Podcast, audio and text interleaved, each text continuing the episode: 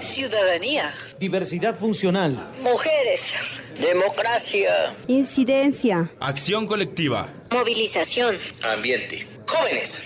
Cultura. Arte. Diversidades sexuales y de género. Paz. Empoderamiento. Participación. Territorio.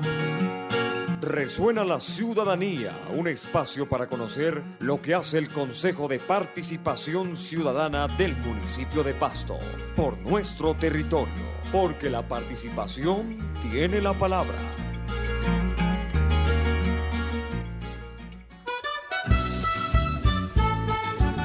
Bienvenidos a un programa más de Resuena la Ciudadanía. Soy Jimena Guerrero Zambrano y este es su programa del Consejo de Participación Ciudadana en el marco del proyecto de fortalecimiento y consolidación de capacidades institucionales y comunitarias para la gestión del desarrollo y la gobernabilidad del PDT Neriño y la Alcaldía de Paso. Y yo soy Jacobo Erazo, comunicador social de la Secretaría de Desarrollo Comunitario y con este espacio queremos contribuir a la democracia participativa a fin de empoderar y visibilizar a todos los sectores que hacen parte del Consejo, por eso junto al colectivo de comunicación, hemos diseñado una serie de programas con el objetivo de conocer el quehacer del Consejo. El tema de hoy es participación de las personas con orientaciones sexuales e identidades de género diversas y la comunidad LGBTI. Desde hace un tiempo atrás se ha venido incidiendo y exigiendo en los espacios de participación ciudadana esté presente las personas OSID o con orientaciones sexuales o entidades de género diversas. Esto es el resultado de las políticas públicas, ya que Nariño ha sido uno de los pioneros. La comunidad con orientaciones sexuales e identidades de género diversas tienen dos políticas públicas, tanto la departamental, que en este momento cumple 10 años, y la municipal, que cumplió un año en el diciembre pasado. Con base a estas políticas, la población ha exigido que en los espacios de participación ciudadana esté la población incidiendo y haciendo parte de esto políticamente. A través de diferentes espacios se ha logrado visibilizar ante la sociedad porque estaban ocultos y ocultas la comunidad con orientaciones sexuales e identidades de género diversas, pues que en diferentes procesos se adelanta en la región. Y les comentamos que esto se ha logrado desde hace más de 10 años. Y hay organizaciones que llevan más de 15 años y cabe destacar que esto ha dado como resultado de la política pública departamental como también la creación del decreto 0283 del 19 de julio del 2017, donde una de sus funciones es el presentar a la administración municipal las propuestas sobre la agenda y planeación de las acciones en materia de derechos humanos y los procedimientos necesarios para fomentar el diálogo entre la institucionalidad y las organizaciones sociales y activistas LGBT la discriminación y la negación de derechos contra las mujeres, lesbianas, hombres gays, personas bisexuales, trans e intersexuales, en adelante personas o sector LGBTI, tienen orígenes históricos, sociales, culturales muy acentuados, que pueden resultar imperceptibles en la medida en que se arraigan en las ideologías individuales y en los imaginarios colectivos, frente a lo cual aún persiste una actitud permisiva e incluso complaciente de la sociedad y de los entes gubernamentales. Este proceso sociocultural que se transfiere y se reproduce en los diferentes ámbitos familiares, sociales, jurídicos, religiosos y laborales debe ser transformado. En Colombia, y en forma particular en el departamento de Nariño, durante los últimos años se han presentado múltiples violaciones a los derechos humanos de personas LGBTI.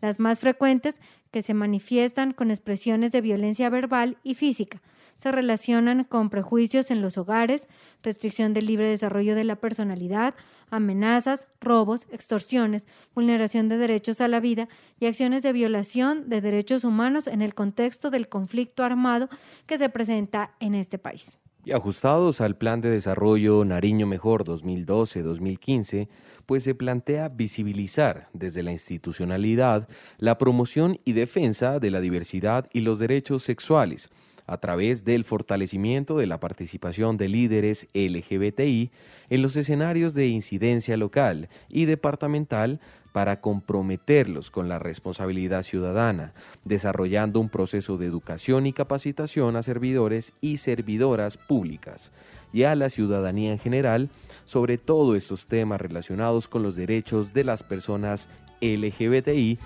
que es el tema que estamos tratando el día de hoy. Estamos a esta hora en Radio Reloj en su programa Resuena la Ciudadanía. Y les comentamos que el reto para la construcción de las políticas públicas es lograr que éstas sean realmente construcciones públicas con implicaciones de poder político. Esto significa dar el salto de acciones estatales normativas y poco funcionales a acciones de ciudadanía que garanticen derechos bajo el eje del reconocimiento de la diferencia, buscando así generar políticas de igualdad que eliminen las prácticas de la discriminación. En este sentido, una política pública es un factor de cambio social, un escenario permanente de discusión y una construcción pública horizontal entre la sociedad civil organizada y el Estado. Exactamente, Jimena, y para todos nuestros oyentes les vamos a comentar que esta diversidad sexual y de género, cuando hablamos de este tema, hacemos referencia a una categoría que permite comprender diversas formas de expresar la afectividad el erotismo, el deseo y las prácticas amorosas, así como asumir identidades y preferencias que no están limitadas a lo que comúnmente conocemos como heterosexualidad o relaciones de pareja y erótico-afectivas entre mujeres y hombres. Esta es una carta de navegación para descubrir y reconocer un universo de múltiples posibilidades de asumir y de vivir la sexualidad. Y para los oyentes que llegan a esta hora a nuestra sintonía, les comentamos que estamos en su programa Resuena la Ciudadanía, que se emite por la mágica Radio Reloj. Queremos comentarles que el enfoque de los derechos humanos apunta hacia la participación de las personas con el ejercicio, el goce y la capacidad de la defensa de sus derechos, así como en la exigencia de la responsabilidad del Estado y la sociedad para su garantía. Este enfoque implica que las personas LGBTI deben ser vistas como titulares de los mismos derechos que todos los ciudadanos y ciudadanas colombianas.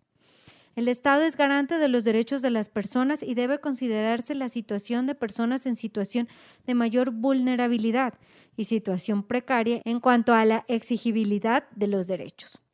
Esto implica una sociedad cualificada y conocedora de sus derechos. Con este enfoque se apunta a la construcción de una sociedad respetuosa de los mismos. Además, pues dentro de la política pública de diversidad sexual y de género del departamento de Nariño y del municipio de Pasto, pues se convierte en un componente estructural de la política social que tiene como propósito ofertar servicios con enfoque diferencial y en perspectiva de derechos que garanticen a las personas gays, lesbianas, bisexuales, trans e intersexuales un acceso digno y en condiciones de equidad a las acciones y servicios establecidos por la gobernación de Nariño para garantizar a la ciudadanía plena y el goce integral y efectivo de los derechos.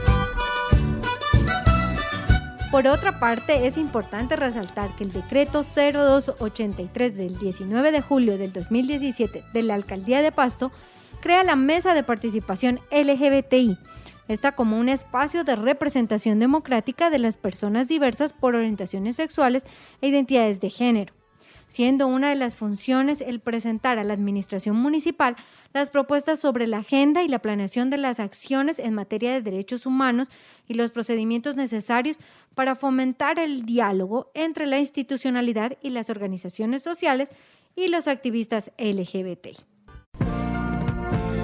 Para usted, a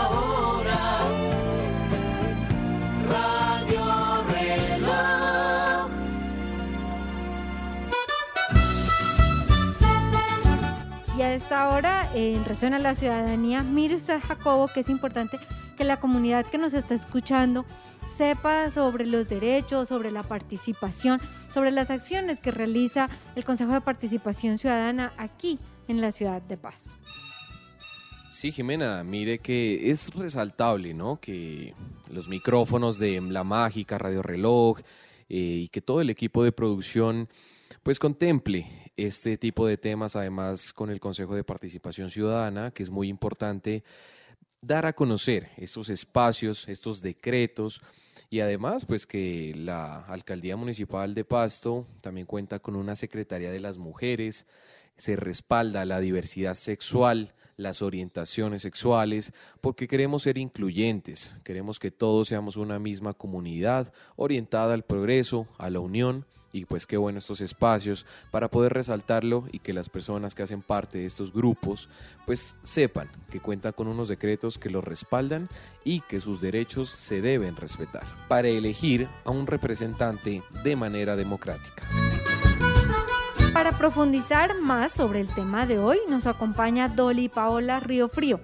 Ella hace parte del Consejo de Participación Ciudadana representando al sector LGBTI directora de Paz, Asociación Mujeres y Paz, integrante de la Mesa LGBTI de Pasto, exintegrante del Consejo Ciudadano de Mujeres de Pasto, integrante de la Mesa de Participación Efectiva de Víctimas de Pasto, entre otros, como también la Alianza Feminista de Nariño. Dolly, coméntenos cuál es su trabajo como activista de esta población. Más que activista, me declaro defensora de derechos humanos y en este caso de la población a la cual orgullosamente pertenezco. Mi labor es la defensa de los derechos humanos de una población tradicionalmente discriminada, estigmatizada y violentada. ¿Cómo funciona la mesa de participación LGBTI y qué actividades y acciones realiza? La Mesa de Participación LGBTI y Personas OXID es un ente consultivo puente entre la administración y la población LGBTI del municipio de Pasto. Está conformada por personas que representan las diferentes orientaciones sexuales e identidades de género y organizaciones que trabajan por los derechos de la población. Elaboramos un plan de acción con diferentes acciones, entre estas la conmemoración de fechas conmemorativas, de incidencia, sensibilización, capacitación y educación a la ciudadanía en general. Dolly, ¿qué actividades se desarrollan desde la Administración Municipal con los miembros de la población con orientaciones sexuales y de identidades de género diversas? Dentro de la administración, nosotras y nosotros tenemos comunicación directa con la Secretaría de las Mujeres, Orientaciones Sexuales e Identidades de Género esta Secretaría ejerce, valga la redundancia, la Secretaría Técnica de la Mesa de Participación LGBTI de Pasto y Personas OSID. Dentro de esta tenemos una referente que es la encargada de dinamizar el programa de nuestra población. Tenemos que decir que gracias a la incidencia del sector de las mujeres y de la población LGBTI, esta secretaría lleva su nombre. Su liderazgo la ha hecho partícipe en pro de la defensa de la población con orientaciones sexuales e identidades de género diversas y precisamente este liderazgo la hace participar del colectivo radial del Consejo Municipal de Participación Ciudadana. Cuéntenos cómo ha sido ese proceso. Creo que da la importancia que tienen los medios de comunicación y en este caso el radial, no podríamos estar por fuera de este proceso que ha sido llamado colectivo radial del Consejo Municipal de Participación Ciudadana. Me parece un espacio de visibilización del quehacer del Consejo y de los distintos sectores que hacemos parte de este. Para mí, en lo personal, ha sido una experiencia enriquecedora dentro de mi aprendizaje diario en distintos temas. Le damos las gracias a Dolly Paola Riofrío, quien hace parte del Consejo de Participación Ciudadana, representando al sector LGBTI.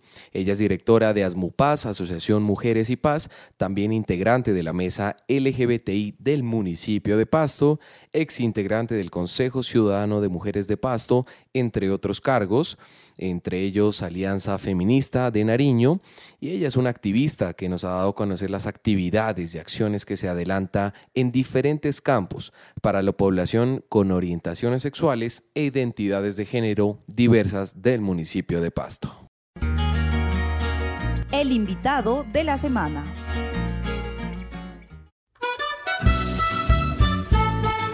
Para nuestra sección del invitado de la semana y continuando con el tema que nos compete el día de hoy, tenemos a los representantes de la población LGBTI. Empecemos hablando con Jotik Benavides. Él es representante nacional de las poblaciones de orientaciones sexuales diversas e identidades de género. Él también representa a la plataforma LGBTI por la paz a nivel nacional y pertenece a la Mesa Municipal de Orientaciones Sexuales e Identidades de Género diversas, entre otros. Mi nombre es Jotik Benavides. Soy lideresa social de la población diversa por orientaciones sexuales e identidades de género a nivel nacional. Pertenezco actualmente a la plataforma LGBTI por la Paz Nacional, pertenezco a la Mesa de Participación LGBTI Personas con Orientaciones Sexuales e Identidades de Género del municipio de Pasto. También pertenezco a diferentes procesos eh, departamentales con algunas organizaciones del país. Eh, tengo experiencia en educación sexual y de género, eh, trabajando sobre los derechos de la población diversa y dando a conocer en sí lo que es eh, la población LGBTI y todo lo que tiene que ver con diversidad sexual. Primero que todo, para contextualizar a nuestros oyentes, ¿qué es la población diversa? Perfecto. Porque esta es diferente a, a, los demás. O sea, nosotros conocemos lesbianas, conocemos eh, gays, eh, etcétera. Pues Pero la diversa ya es, ya es otro grupo diferente. Entonces expliquémosles qué significa. Perfecto. Eh, la población eh, diversa sexualmente se conoce pues por unas siglas, por un acrónimo que se ha conocido o se ha dado a conocer durante mucho tiempo atrás, que son las siglas LGBTI. ¿Qué son estas siglas? Eh, L de lesbianas, G de gays, B de bisexuales, T de personas trans, que se dividen en otras facetas, y está la I de personas intersexuales. Cuando hablamos de personas diversas o de diversidad sexual, hablamos de que no solo abarca eso, no solo, no solo abarca esas siglas LGBTI, sino que también abarca otras sexualidades, otras identidades de género. Entonces por eso hablamos de orientaciones sexuales e identidades de género, que es un término que abarca a toda la población diversa, a toda la población diversa por orientaciones sexuales e identidades de género. Entonces, dando a conocer un poquito qué es diversidad sexual. La diversidad sexual se divide en, varios términos, ¿sí? Está la identidad de género, está la orientación sexual, está la expresión de género, está el sexo biológico, ¿sí? Entonces, estos cuatro eh, componentes y está también el género, que es muy importante. Entonces, son cinco componentes que abarcan la diversidad sexual y que son donde nos enfocamos y empezamos a, dar a conocer las diferentes eh, diversidades en el cuerpo humano. ¿Cómo se ha tomado eh, a esta población aquí en el municipio de Pasto? Bueno, en el municipio de Pasto ya años atrás se ha venido implementando espacios de participación, espacios de incidencia política para la población en general, ¿sí? de la población diversa. Eh, lo importante es que eh, esta población eh, está siendo reconocida en el municipio de Pasto. ¿Cómo ha sido la incidencia de las personas no binarias en los espacios de participación ciudadana? ¿Cómo se los ha tomado en cuenta? Bueno, antes de dar esta respuesta quiero dar a conocer qué son, quiénes somos las personas no binarias o las personas queer. Las personas no binarias somos las personas que estamos fuera de los estereotipos de género que nos ha impuesto la sociedad, estamos fuera de la binariedad género hombre-mujer o de sexo biológico masculino-femenino. ¿Qué queremos decir con eso? Que no nos identificamos ni como hombres ni como mujeres, sino como personas, como seres humanos, con capacidades, con metas, con luchas, con valores, y que el hecho de tener una identidad de género no binaria no nos hace menos personas. Entonces, eh, estamos rechazando todo estereotipo de género, que la mujer tiene que comportarse de una manera, que el hombre tiene que comportarse de otra, que la mujer debe vestir de una manera, que el hombre debe vestir de otra. Entonces las personas no binarias rechazamos, rechazamos todo estereotipo de género que encasille dentro de, la sexualidad, cómo debes comportarte, cómo debes vestirte, cómo debes hablar, bueno, entre otras cosas. ¿Cuál ha sido la incidencia de las personas no binarias en los espacios de participación ciudadana? nula. Puedo decir que nula. ¿Por qué razón? Las personas no binarias no somos reconocidas todavía en el país, no somos reconocidas en muchos espacios de participación. En esta oportunidad, en la mesa de participación LGBTI de Pasto y personas con orientaciones sexuales e identidades de género diversas, habemos dos personas no binarias y es el primer año desde que existe la mesa de participación donde se abre incidencia política y se abre este espacio para las personas no binarias. Sí, entonces por eso me, me, atrevo a decir que la participación de las personas no binarias en espacios de incidencia política es muy, muy, muy nula. ¿Sí? Porque todavía no somos reconocidos como, como, eh, como una identidad de género que existe. Todavía, si, para la, si la población LGBT y para la sociedad es rara, entonces las personas no binarias somos aúnmente más raras, ¿sí? Entonces eh, la idea es empezar a abrir estos espacios, empezar a abrir mentes, que la población no binaria existimos, que la población no binaria estamos presentes y que el hecho de ser no binarios no nos hace menos personas. Por eso digo que, que la participación de las personas no binarias es nula. Pero ustedes cómo están haciendo para que esta participación sea cada vez más fuerte, para que la comunidad los conozca a ustedes más y puedan ustedes integrar más espacios como el Consejo de Participación Ciudadana y otros espacios similares.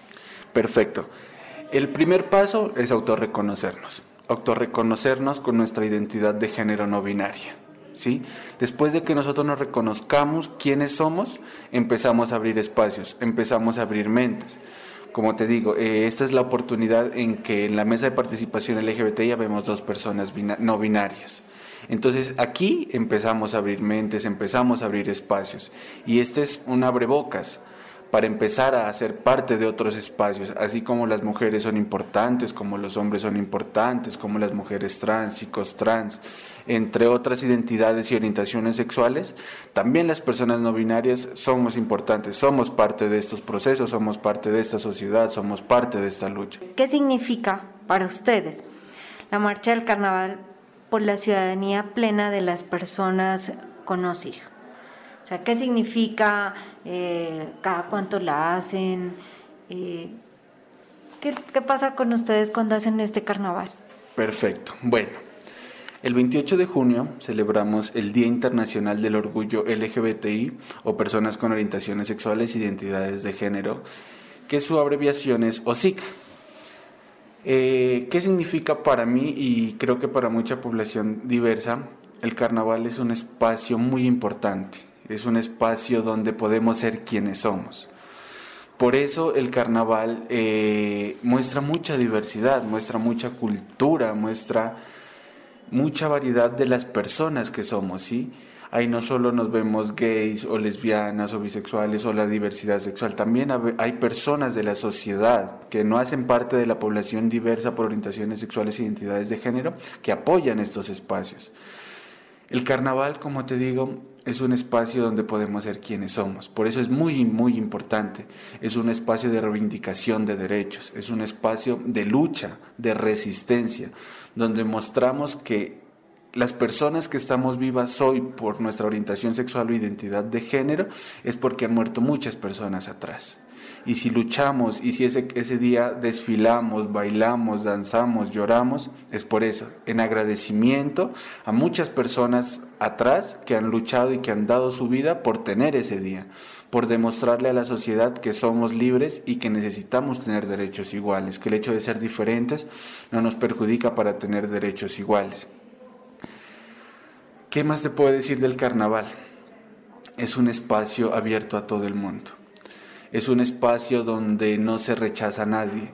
Es un espacio donde todos, todas y todos son bienvenidos. Donde todas las personas pueden hacer parte de ello. Donde todas las personas pueden demostrar sus talentos, eh, sus verdaderas identidades, sus verdaderas orientaciones sexuales. Como te digo, es un espacio de reivindicación Asimismo, como lo hablamos nosotros, es un carnaval. Es un carnaval porque celebramos, celebramos ser quienes somos. Y asimismo conmemoramos muchas luchas de muchas personas que gracias a esas personas estamos aquí. Y para finalizar, eh, ¿qué mensaje le dejas a la ciudadanía, a los jóvenes, a toda la comunidad que nos está escuchando en este momento? Bueno, yo creo que el mensaje que dejaría para toda la población, para toda la sociedad, es respeto e inclusión. Mientras hay respeto, mientras hay inclusión, hay paz. Todas las personas tenemos derecho a ser libres, a expresarnos como nos sentimos. Que no se nos niegue, que no se nos niegue nada, que no se nos vulneren los derechos que tenemos como seres humanos, no como personas diversas, como seres humanos, porque somos personas con derechos, pero que muchas veces se nos han vulnerado por tener una orientación sexual o identidad de género diversa. Mi mensaje es una invitación a todas las personas para que el amor, el respeto, prevalezca ante todo, que una identidad de género, que una orientación sexual no es un motivo para rechazo, para discriminación, para estigmatización. Como le dije en un principio, todas las personas tenemos valores, capacidades, tenemos metas, tenemos sueños, pero que en muchas ocasiones son truncados por la misma sociedad, por la familia.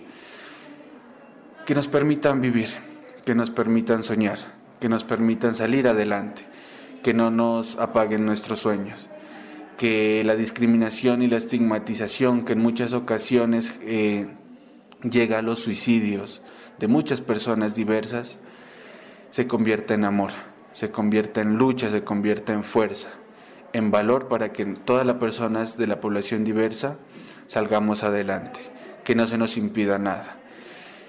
Y algo más que, que quiero aportar y es muy importante, y hago referencia al cupo laboral trans, que las personas trans tenemos derecho al trabajo, tenemos derecho a demostrar nuestras capacidades en el ámbito laboral, que el hecho de ser una persona trans no nos impide nada.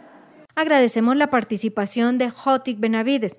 Él nos ha dado y nos ha ampliado lo que es el OCID, que es la población con orientaciones sexuales e identidades de género y las acciones y actividades que adelantan ellos en beneficio de esta población.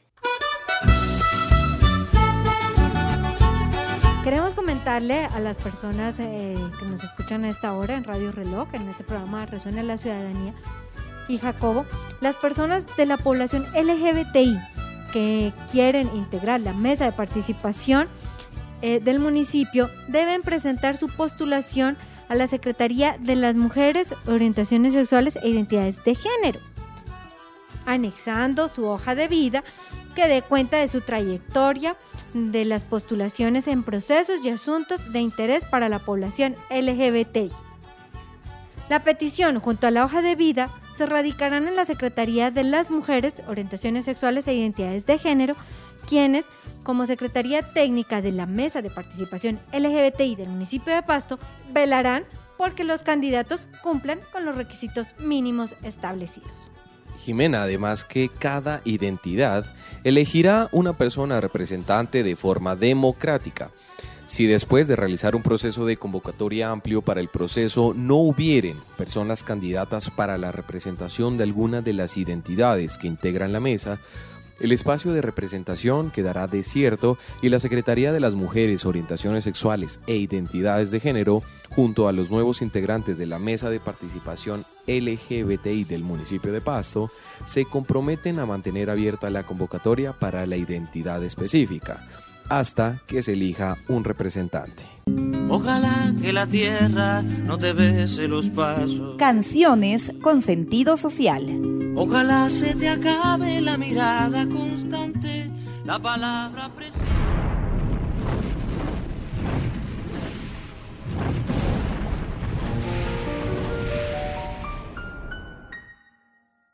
Tú me hiciste sentir que no valía y mis lágrimas cayeron a tus pies.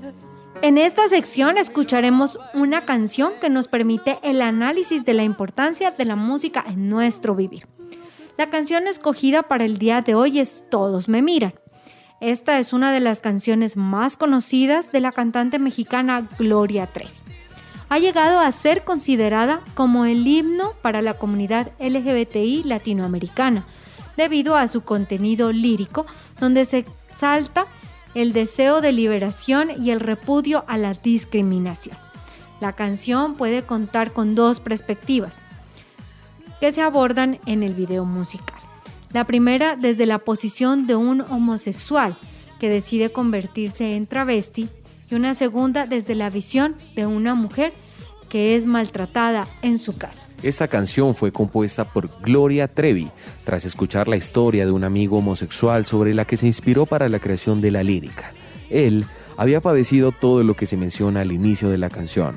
Escuchemos la canción Todos me miran, interpretada por Gloria Trevi.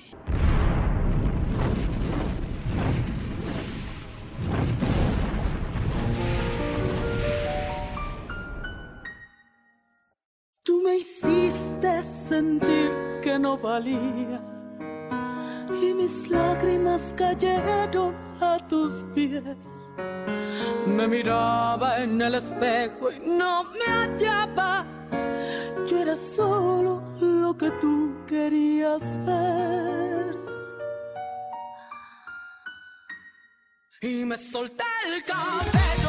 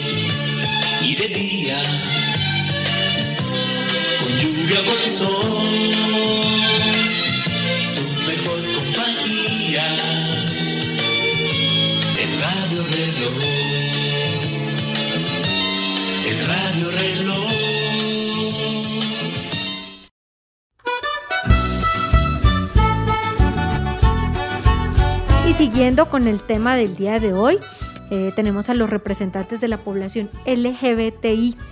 Hoy nos acompaña Ana Mercedes Carlosama. Ella es una activista de la población LGBTI. Ella es representante de las mujeres lesbianas en la mesa de participación LGBTI del municipio de Pasto. Soy Ana Mercedes Carlos Ama Gámez, soy activista, líder social de la población LGBT desde hace más o menos unos 12 años. Actualmente soy representante de las mujeres lesbianas en la mesa de participación LGBT del municipio de Pasto. Ana Mercedes, ¿cómo ha sido tu participación en las mesas, en las actividades eh, para defender esta población? Bueno, mi proceso inicia más o menos eh, hace como unos 12, 13 años. Eh, Empiezo eh, participando en lo que se constituyó en esa época como la Mesa eh, Técnica Interinstitucional para el Trabajo con Población LGBT y también hice parte de procesos con mujeres, en esa época la construcción de la, eh, la formulación de la política pública de mujer a nivel departamental. Y también hice parte del Consejo Ciudadano de Mujeres ahí inicia mi, mi, formación y mi vinculación como, como líder social de la población LGBTI y también pues eh, de los procesos con, con mujer y lo que se refiere a la equidad de género. ¿Cómo es o cómo ha sido este proceso de las mujeres lesbianas en los espacios de participación ciudadana? Si las escuchan, si hay acciones para ser incluidas dentro de esta sociedad y de estos procesos? Bueno, pues ahí, eh, a ver, así como la historia de, la humanidad es la historia pues del hombre, eh, de hombres virtuosos, de hombres sabios, de hombres valientes, donde la mujer es apenas eh, una sombra, pues no es caso diferente al que vivimos las, las lesbianas. Eh, pese a que hay, una, hay un reconocimiento eh, actual pues, de, de, las lesbianas y en general de la población LGBT, eh, creo que no tenemos, y, no es mi creencia personal, sino es lo que se percibe, no solamente en Colombia, sino en diferentes partes de, del mundo, particularmente en Latinoamérica, que las lesbianas no tenemos el mismo, la misma incidencia o el mismo nivel de participación que los hombres aunque la población LGBT o el sector LGBT es un sector eh, discriminado, eh, dentro de la población LGBT hay una endodiscriminación. Se discrimina a la mujer trans porque es la persona que decidió dejar de ser hombre y de algún modo bajar de ese estatus, porque ser hombre en esta sociedad es, es tener un estatus de algún modo de superioridad. Dejó de tener ese estatus para convertirse en una mujer también hay una discriminación a nosotras las lesbianas, eh, precisamente porque eh, pues somos mujeres y es una cuestión arraigada en la sociedad de que eh, la mujer de algún modo aún es vista como inferior, incluso dentro de estos grupos poblacionales. y eso lo vemos pues como en el proceso de visibilización a nivel nacional cuando ya en 1970 existían organizaciones de hombres gays, de hombres homosexuales ya conformadas, visibles, eh, incidentes políticamente, las lesbianas apenas nos vinimos a organizar eh, eh, a finales de, 1990 y con una incidencia y una participación relativamente baja. Aún las, las, lesbianas no tenemos las mismas facultades, los mismos espacios de participación que los hombres gays. Aún hay esa endodiscriminación y se sigue viendo pues estos de, este machismo internamente pues dentro del sector LGBT. ¿Cómo ha sido el campo laboral a las mujeres lesbianas? ¿Si les abren las puertas? ¿Si tienen espacios para que ustedes puedan producirse laboralmente o siempre hay un rechazo? Bueno, en general la población LGBTI eh, se ha visto afectada eh, en el acceso al, a lo que es el empleo, al trabajo formal. Eh, en la mayoría de los casos eh, la población accede a lo que, es, eh, lo que se denomina aquí en Colombia pues el, el rebusque, entonces el trabajo informal que carece de garantías, que presenta todo tipo de riesgos. Y cuando hablamos de que si una mujer lesbiana pues ingresa a ser parte de, ese empleo formal, hay una serie de condiciones que dificultan ese ingreso y a la vez eh, eh, ese desempeño en el trabajo. Las lesbianas somos víctimas de discriminación, de acoso, eh, porque hay una creencia además que, bueno, una serie de mitos y creencias que, que, rondan la lesbianidad. Y entonces una de las principales cosas o, o, pues lo que nos aqueja en mucho a las lesbianas es ese acoso que se vive a nivel laboral. Entonces la lesbianidad aún es motivo de, de morbo, y en los espacios de trabajo es donde, donde se puede evidenciar este tipo de situaciones. Eh, siempre hay un tipo de violencia simbólica, siempre hay un tipo de violencia eh, psicológica de la que somos víctimas las, las, lesbianas y muchas veces lo mantenemos en silencio por el simple hecho de que pues eh, como es tan complicado vincularse formalmente eh, a, un, a, un, trabajo, pues entonces muchas veces se mantiene esto en, en silencio. Es difícil el ingreso a, la parte eh, laboral, es difícil la, permanencia y es difícil también visibilizar eh, cuando se es víctima de discriminación, cuando se es víctima de algún tipo de violencia, porque generalmente pues quien lleva de perder es la, empleada y siempre tendrán sus ventajas pues los empleadores, por supuesto. ¿Qué significa para usted eh, la marcha del carnaval por la ciudadanía plena de la población LGBTI? Siendo este, eh, usted una de las principales fundadoras y que siempre es, como el proceso de, de salir a decirle a la gente, miren, aquí estamos y estos somos nosotros y queremos que nos acepten en la sociedad. Bueno, para mí hablar del carnaval por el reconocimiento pleno de la ciudadanía LGBT es algo muy sensible. Eh, primero porque eh, al, ser cofundadora del carnaval eh, vienen a mí muchos recuerdos de cómo surgió este proceso, cómo fue esa lucha interna, de hecho cuando líderes sociales de esa época del sector LGBT poco creían en que eso que en otros lugares de Colombia y del mundo se denomina la marcha LGBT, muchos creían que acá no iba a ser posible, eh, por la cultura, por las creencias, los valores de, de la gente pastusa de nuestra región, tan, tan católicos, pues tan arraigados como a la fe, creían que esto no era posible. Fue una lucha el lograr materializar ese sueño que era colectivo, pero que nadie se había atrevido. Y Ahí también quiero hacer un reconocimiento a, la compañera de lucha con la que pudimos hacer posible este proceso, que es Jacqueline Ocaña. Y quiero hacerlo visible porque es que precisamente por un, proceso, creo yo, como de, de endodiscriminación quizás, eh, se ha distorsionado como un poco esa parte de la historia.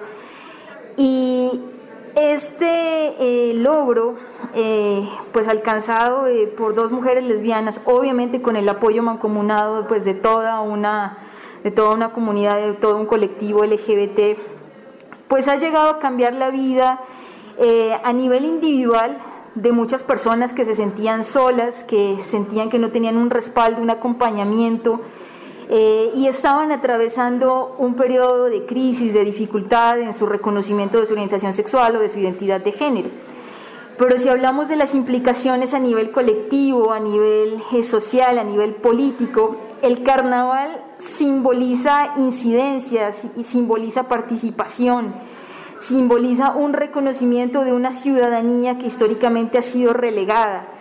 El haber creado esta... Eh, esta movilización social eh, cambia de algún modo el curso de la historia de la población LGBT, no solamente en el municipio de Pasto, sino en el departamento de Nariño y ha sido impulso para departamentos aledaños y también pues eh, para nuestros queridos y, estimados compañeros de la, de la frontera de, del Ecuador. Ha sido un impacto muy, muy grande y del cual me siento muy satisfecha y orgullosa de haber sido la co-creadora y muy agradecida por todas las personas que eh, se apersonaron de esta lucha, la han hecho suya y durante todos estos años también han contribuido a que se siga materializando, a que pese a las adversidades, a que pese a las dificultades, eh, lo podamos seguir manteniendo y hoy en día pues estemos eh, pensando ya en nuestro carnaval número 12 eh, decidimos llamarlo carnaval pues por una cuestión de identidad eh, eh, muy relacionada pues con lo del carnaval de negros y blancos y porque lo quisimos mantener como una cuestión muy cultural. Y pues obviamente hoy en día pues seguimos trabajando por la consecución de, de este proceso y esperando que eh, eh, nuevas, eh, nuevos liderazgos se sigan sumando para que se siga proyectando a lo largo pues, de, del tiempo. Nos encontramos con la doctora Elena Pantoja, ella es la secretaria de Género del municipio de Pasto. gracias por aceptar la invitación a Resuena la Ciudadanía. Coméntenos cómo ha sido el trabajo de la Secretaría de Género con la población LGBTI en el municipio qué acciones y qué actividades se adelantan con ello. Bueno, nosotros desde la Secretaría de las Mujeres, Orientaciones Sexuales e Identidades de Género eh, manejamos dos programas específicos. Eh, uno es el programa de mujer y otro es el programa de población LGBTI. En el marco del programa de población LGBTI tenemos eh, uno, pues ya está a puertas de de poderse diagramar la política pública que ya fue aprobada por el Consejo Municipal, es decir, que Pasto ya tiene una política pública LGBTI que pues se le están haciendo los ajustes para publicación. No ajustes de fondo, porque eso ya está aprobado mediante el Consejo Municipal, sino unos ajustes más bien de, diagramar, de hacerla eh, flexible y entendible a toda la población en, todos los componentes, líneas, ejes estratégicos que tiene la misma. Eso por una parte. Por otra parte, tenemos el órgano consultivo de la política pública, que es una instancia de participación, que es la mesa de participación LGBTI. Precisamente en, estos días y para que la comunidad esté pendiente, se van a abrir unas convocatorias para algunas eh, identidades de género que están pendientes de cubrir unas vacantes de la mesa. Es importante que pues las personas líderes en estos procesos se vinculen. La, la instancia de participación es una instancia que a pesar de ser de la institucionalidad y estar enmarcada a través de un decreto que lo firma el señor alcalde para su creación y demás, es una instancia autónoma, porque al mismo tiempo lo que hace es velar porque se cumplan las eh, metas establecidas en el marco del programa de, tanto de gobierno como del plan de desarrollo de Pasto la Gran Capital, que son los compromisos ciudadanos que se hizo directamente con la población LGBTI.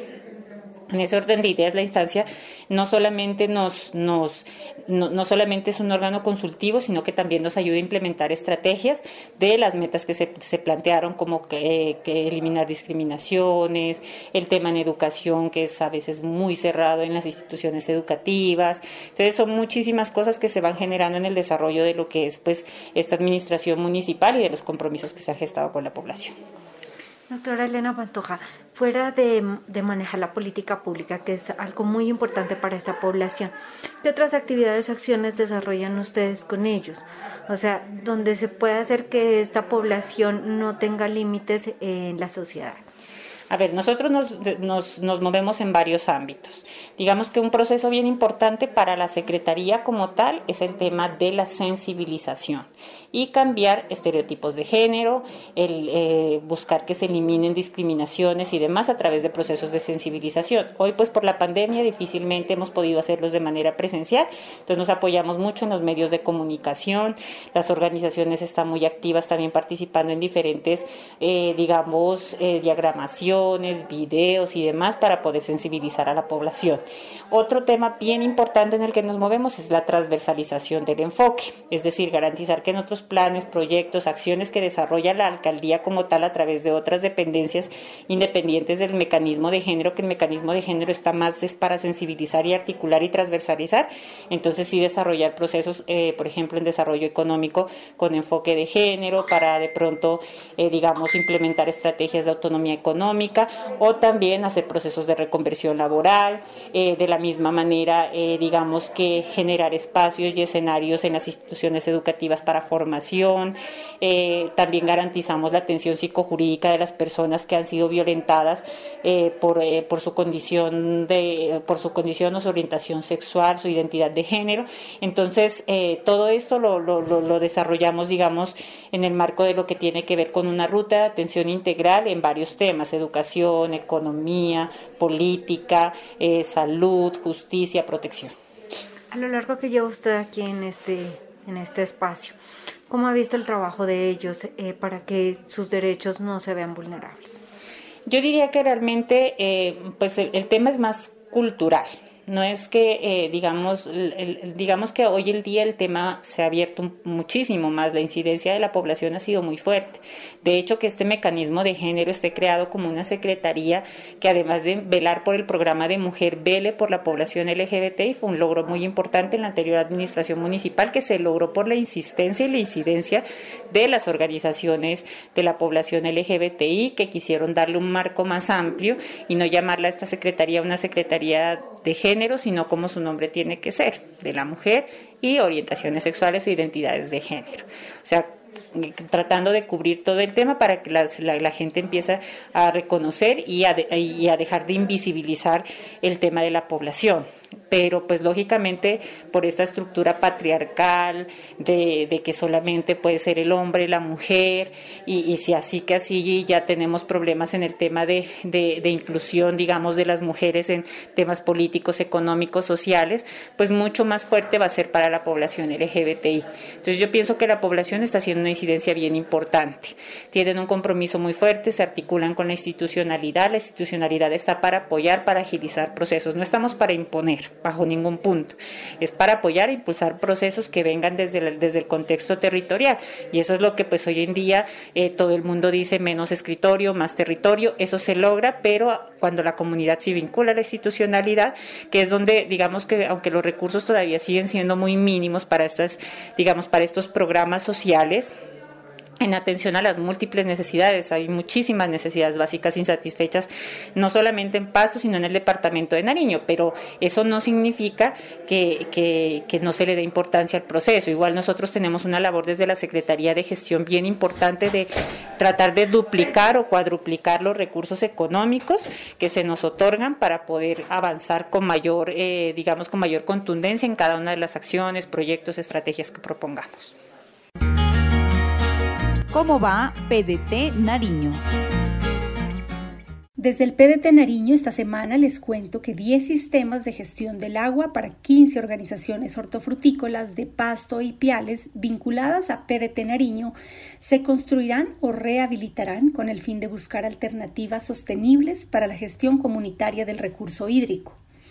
Es así como gracias a un proceso de concertación comunitaria e institucional con las alcaldías municipales se avanza en la ejecución de estas obras que propenden por la conservación del medio ambiente y además buscando que otorgue a las organizaciones hortofrutícolas los servicios básicos y complementarios necesarios para elevar la calidad de vida en el marco de la producción agrícola. Las obras civiles están a cargo de Suyusama como ejecutor del convenio. Lorena Insuasti, responsable de la cadena hortofrutícola de PDT Nariño. El proceso inició con la evaluación técnica de la infraestructura actual y de las oportunidades tendientes a sostener en condiciones óptimas de servicio y funcionamiento la infraestructura, sus instalaciones, equipos y maquinaria para proporcionar un servicio oportuno y eficaz en las áreas de riesgo para las organizaciones de productores apoyadas por el PDT Nariño. Es así como en Pasto se construirán nueve sistemas y se realizará el mejoramiento de dos sistemas que en total benefician a 10 organizaciones. En Ipiales se realizará la construcción de un sistema que beneficia a cinco organizaciones. La inversión total supera los 248 millones de pesos. En la fase 1 se contempla en la vereda Gualmatán Centro, en Pasto, la optimización del tanque en concreto para uso agrícola a través de la construcción de un sistema de aguas grises, teniendo en cuenta que es necesario implementar procesos de depuración del agua para darle un manejo eficiente y aprovechar el potencial para los cultivos agrícolas.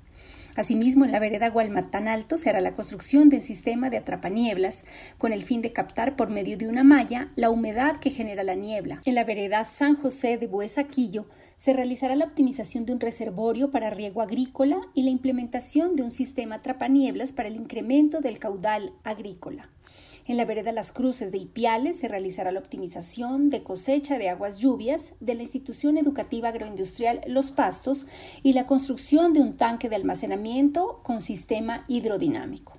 Asimismo, en la vereda Suras del corregimiento de San Juan se efectuará la optimización de cosecha de aguas lluvias, ya que en la actualidad el Coliseo de la Vereda cuenta con una iniciativa que permite usar su potencial para consumo humano y agrícola. Ya en una segunda fase del proyecto se realizarán varias obras, como por ejemplo en la vereda La Soledad, en Ipiales, en la vereda Barbero, en los corregimientos de La Laguna y San Fernando en Pasto, en donde se realizará la construcción de sistemas de aguas grises, atrapanieblas, canales de recolección de agua lluvia, entre otros. De esta manera, el PDT Nariño contribuye al fortalecimiento de las capacidades de las organizaciones hortofrutícolas de los municipios de Pasto e Ipiales. El PDT Nariño es un proyecto financiado por el Fondo Europeo para la Paz y la Agencia Española de Cooperación Internacional para el Desarrollo, AECID. Desde PDT Nariño, Liliana Arevalo Quintero, responsable de comunicaciones.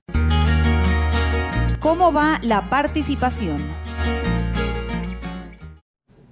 Dentro del marco de participación ciudadana de la Alcaldía Municipal de Pasto, se desarrolló el acto de posesión del Cabildo Inga para fortalecer puentes de comunicación y apoyo entre las etnias del municipio, a través de la posesión de la gobernadora Sandra Patricia Chazoy Jajoy del Cabildo Inga de Pasto y el gabinete que la acompañará durante el año 2021.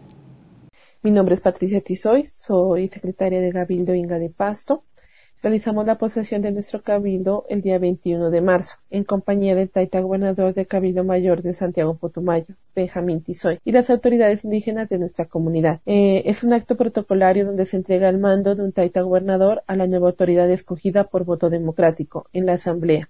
Es una oportunidad para representar y gestionar los procesos con el fin de llevar a cabo el plan de vida. Cabe resaltar el respaldo de las autoridades indígenas de nuestro pueblo, además del acompañamiento de Mario Pinto, su secretario de Desarrollo Comunitario, quienes estuvieron presentes en nuestra posesión. La posesión se inicia con la armonización. De esta manera, iniciamos un nuevo ciclo en este año. Es importante señalar que para nuestra posesión vestimos nuestros trajes típicos.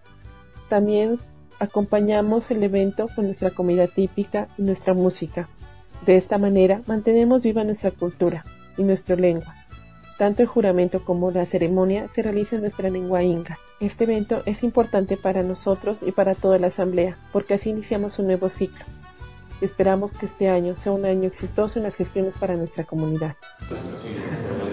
Ciudadanía. Diversidad funcional. Mujeres. Democracia. Incidencia. Acción colectiva. Movilización. Ambiente. Jóvenes. Cultura. Arte. Diversidades sexuales y de género. Paz. Empoderamiento. Participación. Territorio. Resuena la ciudadanía, un espacio para conocer lo que hace el Consejo de Participación Ciudadana del municipio de Pasto, por nuestro territorio, porque la participación tiene la palabra. Esta es una producción del Proyecto de Desarrollo Territorial en el Departamento de Nariño en Condiciones de Paz, financiado por el Fondo para la Paz de la Unión Europea y la Agencia Española de Cooperación Internacional para el Desarrollo y ejecutado por la Asociación de Desarrollo Campesino ADC. Las opiniones expresadas son responsabilidad exclusiva del colectivo de comunicación del Consejo Municipal de Participación Ciudadana y no representan necesariamente la posición de las entidades financiadoras.